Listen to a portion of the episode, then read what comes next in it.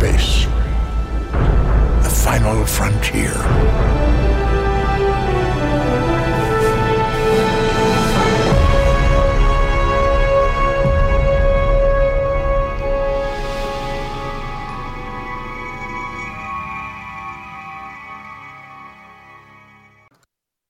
Salut tout le monde, ici votre animateur Patrick. Je suis en compagnie aujourd'hui de Stéphane et euh, de Marc Marie. Salut à vous deux. Bonjour. On va vous parler aujourd'hui du dernier épisode de Star Trek Discovery, l'épisode de 10, 11, 11? 11. 11, merci. Euh, on va commencer avec euh, Maverick. Qu'est-ce que tu penses du dernier épisode? Excellent. On, on, ça commence à découvrir un petit peu qui, qui était l'officier en chef, je ne jamais des noms, qui était un Klingon en réalité. Euh, le Klingon, c'est Vok. C'était le Klingon albinos blanc. Oh, ben, je garde, garde pas les noms. Il y a, puis un Burnham qui, qui va faire sa mission sur la planète en question, qui continue sa, mission, mm-hmm. qui découvre tout, ça, ça promet un petit peu plus, là. Mais l'ensemble général de la série, tu as bien aimé. T'as-tu des, quelque chose, des, tu des points que tu n'as pas trop euh, accroché ou pas mal le reste était bon? Tout était bon dans l'émission 11. Toi, Steph, qu'est-ce que tu en penses? Non, moi aussi, j'ai trouvé que c'était quand même un épisode qui était bon. Euh, effectivement, là, on a eu la confirmation qu'on se doutait, en fait, que euh, Tyler, en réalité, c'était Vok. Et dans le fond, par contre, Voc, moi, je le pensais euh, un peu plus semblable à celui, dans le fond, qui est avec les rebelles du côté euh, de l'univers miroir. Je pensais quand même un, un peu plus raisonnable que, dans le fond, si ça avait été lui qui était en charge, euh, peut-être qu'il aurait réussi à plus faire la paix avec la Fédération. Mais là, avec sa réaction qu'il y a eu, on dirait pas. Puis bon, c'est sûr que Burnham, en, tant qu'officier Starfleet, ben c'est ça, essayer de, sauver les rebelles, justement, qui essayent de se battre contre cet empire-là. C'est un peu, effectivement, dans la mentalité Starfleet de le faire. Et bon, disons que j'ai été quand même un petit peu surpris de voir à la fin c'était qui euh, l'impératrice. j'avoue, moi tout, j'ai fait le saut. Mais j'ai vu une photo dernièrement, euh, ça m'a fait, ça m'a fait rire. Euh, je vais vous la montrer dans le Discord. Peut-être vous connaissez ça, ce groupe-là. Là. Euh, ah non, attendez un peu, c'est pas la bonne photo que je vous ai envoyée. C'est plutôt celle-là que je vous envoyer. c'est un groupe des années 70, ils sont tous habillés en or. Style gold, je me souviens plus du nom du groupe, mais tu sais, a de l'air affûté avec du monde qui ont fait un montage avec ça, là, tu sais. Mais non, sérieux, moi j'ai bien aimé. Euh, euh, quoi, Steph? Non, juste la photo, effectivement. Ils ont de l'air affûté, hein? Puis euh, je trouve que moi, le dernier épisode, je l'ai bien aimé. de voir que le Kelpien, qui supposément qui n'avait pas de nom, sauve le capitaine en quelque sorte parce que lui, tant qu'à lui, au départ, il l'aurait pas. il l'aurait peut-être pas défendu, mais quand il a dit je vais vous donner. Il a dit Bernard, je vais vous donner un nom, je, vous appelle, je vais vous appeler Sarou. Tu sais, fait que lui, on, il a comme pris ça comme un, un côté, euh, ça l'a flatté. Fait que d'une certaine façon, il s'est approché un peu euh, de Burnham dans le, dans le Shenzhou. De voir aussi que, les que le capitaine, ben, Burnham qui descend au sol euh, pour aller aider les rebelles, euh, ça aussi, j'ai trouvé ça bien intéressant, ce côté-là, puis de voir que euh, Sarek va dans lire dans les pensées, puis qu'il se rend compte qu'elle vient pas de la même place, là, du même monde. Là. Fait que là, euh, mais il dévoile rien. Il y a quelque chose de bizarre, là, qui, il n'y a rien dévoilé, c'est ce côté-là. C'est flou, là, ce bout-là. Là. Il voit qu'elle a été graduée de sur Vulcain, elle voit que elle avait sa rec comme euh, père adoptif, tatati, tatata, puis là, elle se rend compte que, what the fuck, c'est pas le même, là, tu sais. Euh, lui, il se rend compte, pardon, que c'est pas le même, d'une certaine façon. Puis là, ben, qu'on se rend compte que Tyler ben, est officiellement, ce qu'on disait dans le dernier podcast, que c'est officiellement Vok, le Klingon albinos.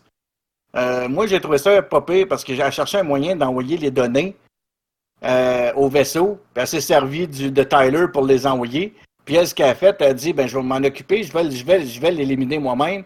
Ben, elle a juste changé les coordonnées, puis elle l'a envoyé à une autre place, un petit peu plus loin, pour que le Discovery le pogne, tu sais. Ben, il y a peut-être juste ça, moi, en fait, qui m'a accroché un petit peu, parce que il me semble que le Discovery était très loin là, pour euh, ramasser l'autre euh, avec le téléporteur. Là. Ben, le Discovery suivait l'autre vaisseau de loin, de très loin. Il Pour rester là. Parce Oui, que il moi, suivait un peu. l'impression que Discovery était encore dans le champ de débris. euh. Non, je pense pas. Il y a de l'air, la- il y a de l'air parce que quand que Discovery a ramassé ça, il n'y avait pas de l'air ouais, ben, même de débris. Fait que d'après moi, il, les a su- il suivait le, le, le, le Shenzhou, mais de très loin pour pas intervenir s'il y avait quelque chose. D'après moi, c'est ce que je pense. Peut-être. Hum, on va voir à, à prochain épisode que c'est que ça va donner. Euh, J'ai trouvé ça vraiment intéressant. Euh, euh, puis en plus, qu'à un moment donné, elle demande d'interroger son capitaine. Puis son capitaine, il lui dit de continuer parce qu'elle était prête à tout arrêter. Puis il dit continuer, on a, besoin de continuer, puis tout ça. Puis euh, d'après moi, je dis bien que un peu de galons, mais je pense qu'elle va finir par gagner des galons.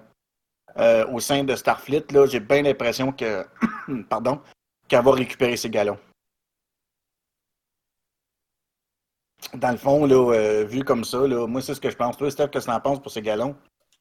Ouais, ben, en tout cas, c'est- sûr que ça dépend toujours. euh, si ça dépend juste du capitaine, peut-être, mais ça dépendra pas juste du capitaine. Et ça dépend que c'est que le capitaine, il va arriver avec aussi. Parce que, comme on disait l'autre fois, le capitaine, il est pas de l'air, lui non plus. Là. Fait que lui tout va peut-être avoir des problèmes à un moment donné. Fait que. Non, il est bien parti pour en avoir. Mais l'autre affaire, c'est vrai qu'on a oublié, euh, c'est que là, en fait, on ne sait pas trop ce qui s'est passé, qui va se passer non plus avec euh, Stamets, là, que finalement, euh, il avait l'air mort, mais il l'est pas. là. Ouais. Qu'est-ce qui va arriver avec Stamets, c'est ça que je me demande. Ça, on va le savoir l'année prochaine, je pense. Ouais, c'est ça. Puis là aussi, euh, on a oublié de, de- de vous parler un peu au début euh, de ce qu'on parlerait dans le podcast. Euh, Veuillez veuillez nous pardonner ça. D'habitude, on dit au début de quoi qu'on va parler et tout ça. Je voulais vous parler, euh, parce que je pense qu'on a pas mal fait le tour de l'épisode un peu euh, de Discovery, parce qu'il n'y avait pas grand-chose à dire, parce que l'é- l'épisode en général, moi je trouve qu'il était vraiment super bonne. Euh, y a-t-il quelqu'un qui a d'autres points à propos de l'épisode? Non. Moi, non, il était complet. OK. Euh, Il y a aussi une affaire que je vais vous parler aussi, c'est sur Star Trek euh, Online. À partir de la date de. Ils n'utilisent pas vraiment de date, euh, le vaisseau d'anniversaire. Euh, euh, ils vont, euh, pour le huitième anniversaire de Star Trek Online, euh, ils vont nous donner un vaisseau euh, de huitième anniversaire. Euh, ça va être un vaisseau de Denorios classe Bajoran Intercepteur T6. Euh, il est pas. Il est pas ben, ben beau, il est comme so-so. Il a quand même du bon sens. Je trouve que ça va faire un vaisseau plus pour les euh, vaisseaux d'amiralité. C'est un tiers 6. euh, il y a 4 tactiques comme console, modification de console. 4 tactiques, 3 ingénieurs, 4 sciences, euh, station d'officier de passerelle, un lieutenant commandant tactique pilote, un commandant tactique, un enseigne ingénieur, un lieutenant commandant tactique, pardon, scientifique et un lieutenant commandant universel pilote. Euh, puis il va y avoir une console universelle de domino. Fait qu'on ne sait pas ce que ça va donner. Fait que, euh, puis ils vont donner aussi des petites affaires aussi pendant la- l'anniversaire. Il y a un nouvel épisode qui s'en vient. Euh, elle va s'appeler. dans, elle va s'appeler Scylla and Charybdis, je sais pas trop le nom. On va traquer, on va traquer une flotte. Le Din Kitty. de Dean Kitty, c'est ça, merci beaucoup. Fait que ça a l'air d'être une- un épisode intéressant. Ce qui est un peu dommage, euh, c'est qu'ils passent le temps à, à nous sortir un épisode à la fois.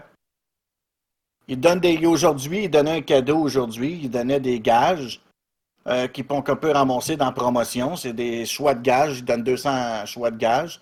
Ils en donnent là, jusqu'au 25, je crois. Du Oui. 19 Au 23, je crois, c'est au début du festival. Ouais, peut-être, ouais, à peu près autour de ça. Puis euh, là, j'ai essayé d'aller voir euh, des informations de plus pour le huitième anniversaire. Quand je clique le lien en français, je tombe euh, sur le site en allemand. Mais il va y avoir, d'après ce que je peux comprendre, des omégas qu'on va, on va pouvoir ramasser. Comme par les années passées, oui. C'est ça. Puis là, on va avoir des, euh, va avoir une nouvelle affaire. C'est un genre de. de tu sais, des affaires à ballon. Fait qu'on va pouvoir faire pousser des fleurs partout qu'on va se promener avec ça. On va pitcher des ballons en style triangulaire. On va avoir des nouvelles emotes, d'après ce que je peux comprendre, intéressant. Euh, genre applaudissements. Fait que j'essaie, je me fie aux images que je vois parce que c'est en allemand, là. Fait que je vois pas ben ben grand, j'arrive pas à lire parce que faudrait choper mon allemand parce qu'Abel das sing notch nitch al problème dire kufur itch megabrac en tout cas whatever bric à brac c'est ça. fait que moi vous dire ça, euh, amusez-vous, ça commence dans pas long. Euh, sur Star Trek Timeline en ce moment, ils ont sorti un nouvel event. Euh, qui est sorti. Nous, nous qui allons mourir, on a la chance de gagner des persos qui, se battaient là, gladiateurs comme euh, t'avais McCoy, gladiateur, t'avais le dueliste York quand elle s'est battue contre la Noire sur une planète. Puis t'as aussi Seven of Nine qui se bat dans l'arène à un moment donné de Tsumkatse contre The Rock, Dwayne Johnson. Euh, donc, il y a cet event-là sur Star Trek Timeline aussi qui, est en cours en ce moment, qui a commencé aujourd'hui. Euh, qui est très intéressant, qui est vraiment le fun euh, à jouer. S'il y en a qui sont intéressés à joindre la flotte, je peux, on peut toujours sortir du monde si vous voulez vous intégrer à nous autres, ainsi de suite. Il y a toujours de la place. parce que dans notre flotte, là, c'est tous des inconnus qui sont rentrés. Fait que s'il y en a qui veulent faire partie de la gang, puis qui veulent s'intégrer, ben, euh, je peux toujours faire de la place pour rentrer du monde connu de notre gang, ces choses-là. Euh, toi, Stéphane, tu avais aussi un sujet que tu voulais nous parler. Oui, en fait, euh, c'est parce qu'il est sorti une nouvelle concernant ça cette semaine. Fait que dans le fond, ça m'a donné mon sujet. C'est le prochain télescope spécial qui va s'appeler James Webb, qui va être beaucoup plus puissant que Hubble et en fait qui va être placé beaucoup plus loin aussi. Là, en fait, la nouvelle qui est sortie cette semaine, c'est parce que la NASA euh, ont une espèce de salle pour tester, euh, dans le fond, voir si le matériel va résister dans l'espace. C'est une espèce de salle où ils peuvent baisser la température entre 20 et 40 Kelvin. Donc entre moins 253 puis moins 233 degrés Celsius. C'est froid. Fait que là, le miroir vient de sortir de cette salle-là, justement, euh, où il était testé. En fait, euh, ça va être un télescope avec un miroir beaucoup plus gros. Parce que là, je l'ai donné ici. Euh, le Hubble, c'est un miroir de 2,4 mètres. Le nouveau, ça va être un miroir de 6,5 mètres. Donc vraiment beaucoup plus gros. Euh, il est formé avec euh, des hexagones. Il va pouvoir être ajusté. D'ailleurs, d'après ce que j'ai lu, même qu'il le lance, le miroir ne sera pas déployé. Ils vont le déployer une fois qu'il va être rendu à sa position. Euh, sa position, c'est un autre point qui est intéressant. Euh, il va être au point qu'il appelle Lagrange 2.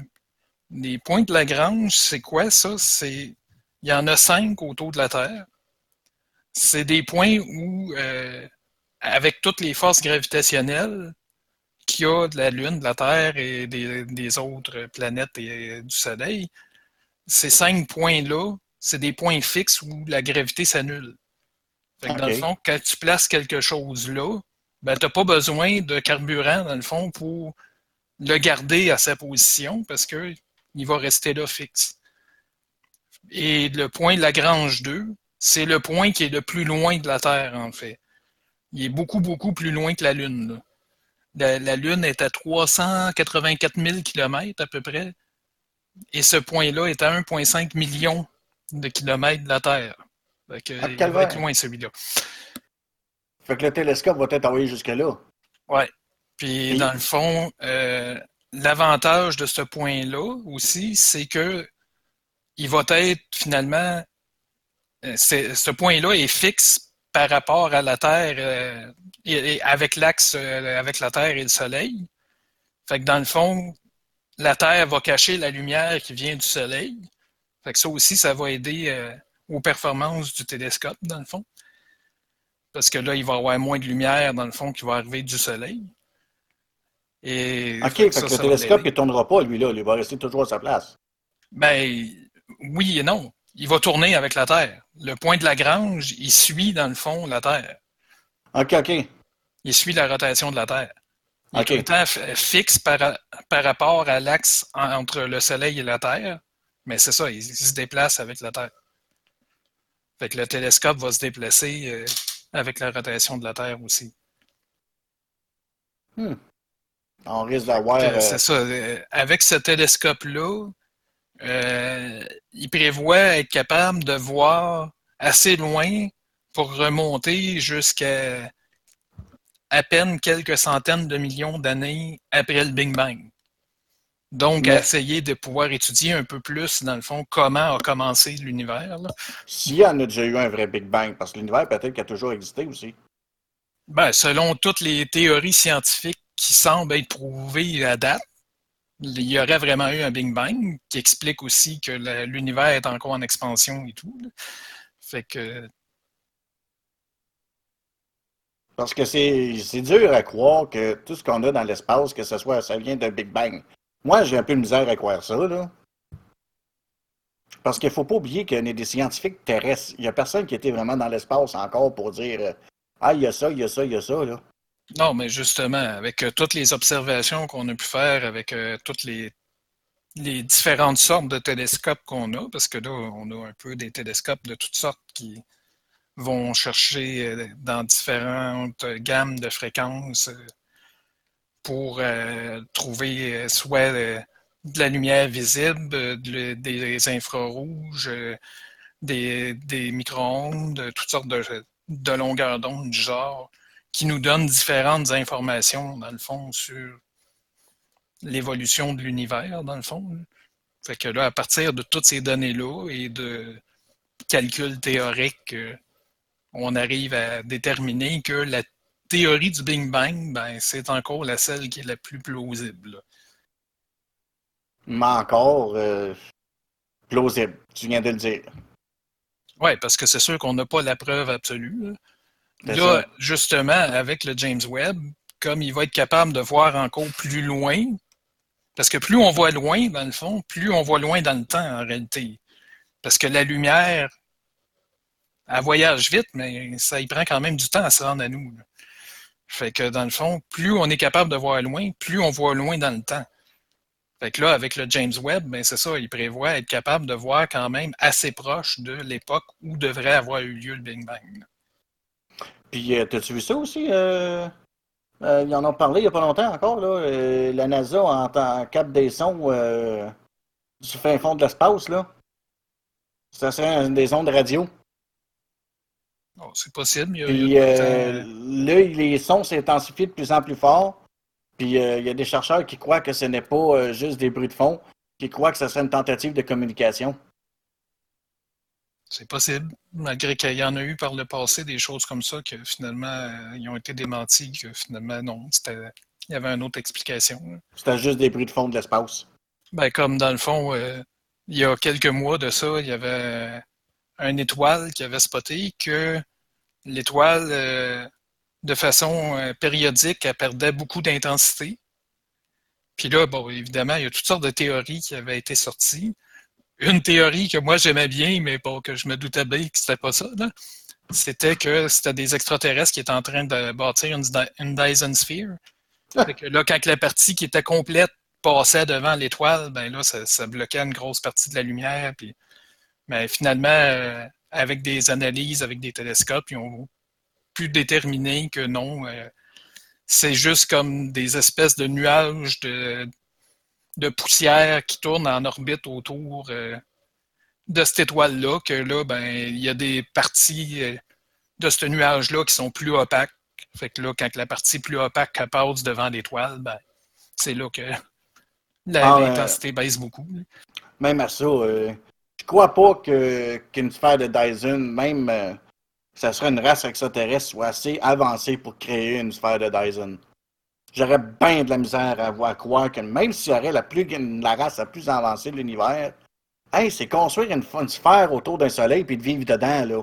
Ah oui, puis tu sais, gros, juste la quantité de matériel que ça prendrait pour construire ça, une sphère qui est à peu près à la distance, en fait, de l'orbite de la Terre, c'est gigantesque, là. Juste la quantité de matériel pour construire ça, c'est démentiel. Là.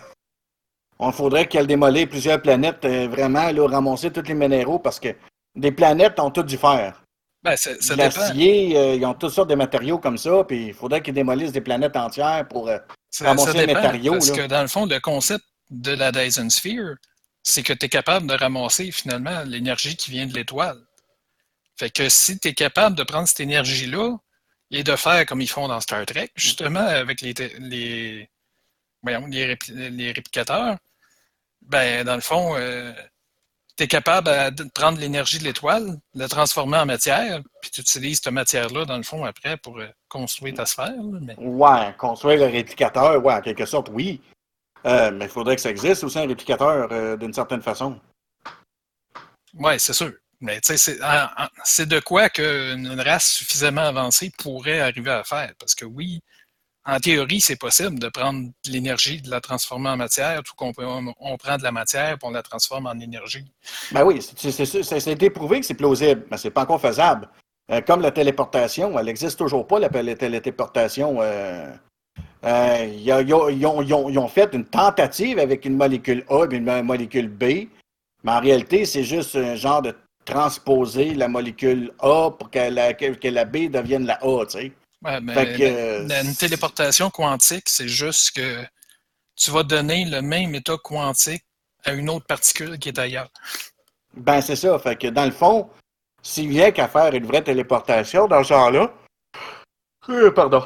S'il venait qu'à faire une vraie téléportation dans ce genre-là, ça serait impossible parce que moi, je resterais là, puis l'autre, il serait rendu à ma place. Là, il, il y aurait une copie de moi qui serait rendue ailleurs. Là, puis là, ben, pour que la copie revienne, il faudrait qu'elle démolise. Ça serait niaiseux. Là. Ah, c'est ça, c'est pas le même type de téléportation du tout. Ça, téléporte juste l'état quantique d'une particule, c'est tout. C'est ça. On est loin encore de la, téléportation. On est encore à des années-lumière de pouvoir faire ça. Parce que la preuve a été prouvée euh, scientifiquement. Puis même euh, ceux qui croient aux, fameuses théories du complot, puis aussi, puis à ça, qui croient Dieu comme faire à ces affaires-là, sont complètement dans le champ. Parce que euh, quand euh, je suis bien le croire, mais ils sont dans le champ totalement parce qu'il y a des preuves scientifiques qui prouvent que téléporter un être humain, ça prendrait 10 milliards de milliards de milliards d'années avec la technologie actuelle qu'on a. Euh, c'est juste en fait de transférer la quantité de données pour encoder finalement toutes les molécules qu'on a dans notre corps. Ah, juste ça, c'est ça, la quantité de données serait bien trop grande, ça nous à la vitesse de transfert qu'on a présentement, c'est ridicule. On peut pas. Même les premiers ordinateurs quantiques qu'on a sont vraiment pas encore assez forts pour ça. Ah non, ça, c'est sûr. c'est ridicule. Juste pour revenir un petit peu ah euh, au James Webb, il devait originellement être lancé cette année. Mais comme tous les gros projets de ce genre-là, ben, ça a été retardé. Fait que là, normalement, il devrait être lancé au printemps 2019. c'est quand même bientôt. Et aussi, en fait, ce télescope-là va aussi servir comme Hubble a servi aussi euh, pour chercher des nouvelles planètes. D'ailleurs, euh, si je ne me trompe pas, lui, il est supposé d'avoir. Euh, je ne me rappelle plus comment il appelle ça. En tout cas, quelque chose pour masquer la lumière des étoiles de sorte qu'il serait peut-être capable d'arriver à vraiment voir des planètes ailleurs autour d'une autre étoile. Parce que là, présentement, la façon qu'on a de trouver des planètes, on ne les voit pas, les planètes. Tout ce qu'on voit, c'est que quand elle passe devant l'étoile, la lumière de l'étoile diminue, puis à partir de ça, ben là, on peut évaluer la grosseur, à quelle distance qu'elle est, des choses comme ça, mais on, ne voit pas la planète en tant que telle. Hmm. Wow. Bon. Euh... Je pense qu'on a fait pas mal de tours. de ce qu'on voulait parler. Ça va être un podcast short and sweet. T'avais-tu d'autres choses, Stéphane? Non, c'est pas mal ça. Toi, Maric, as-tu d'autres choses? Non, c'est tout. Bon, mais désolé tout le monde pour cette semaine. Euh, on a eu des imprévus, des mauvaises nouvelles, des petites choses comme ça. Fait que euh, c'est pas tout le monde qui était dans l'ambiance du podcast. On s'est dit qu'on va en faire un petit mini aujourd'hui. Euh, on est rendu à 24 minutes. donc, désolé. On a quand même un peu parlé de Star Trek Online, de Star Trek Discovery, Star Trek Timeline. Stéphane y a apporté un petit sujet, ainsi de suite.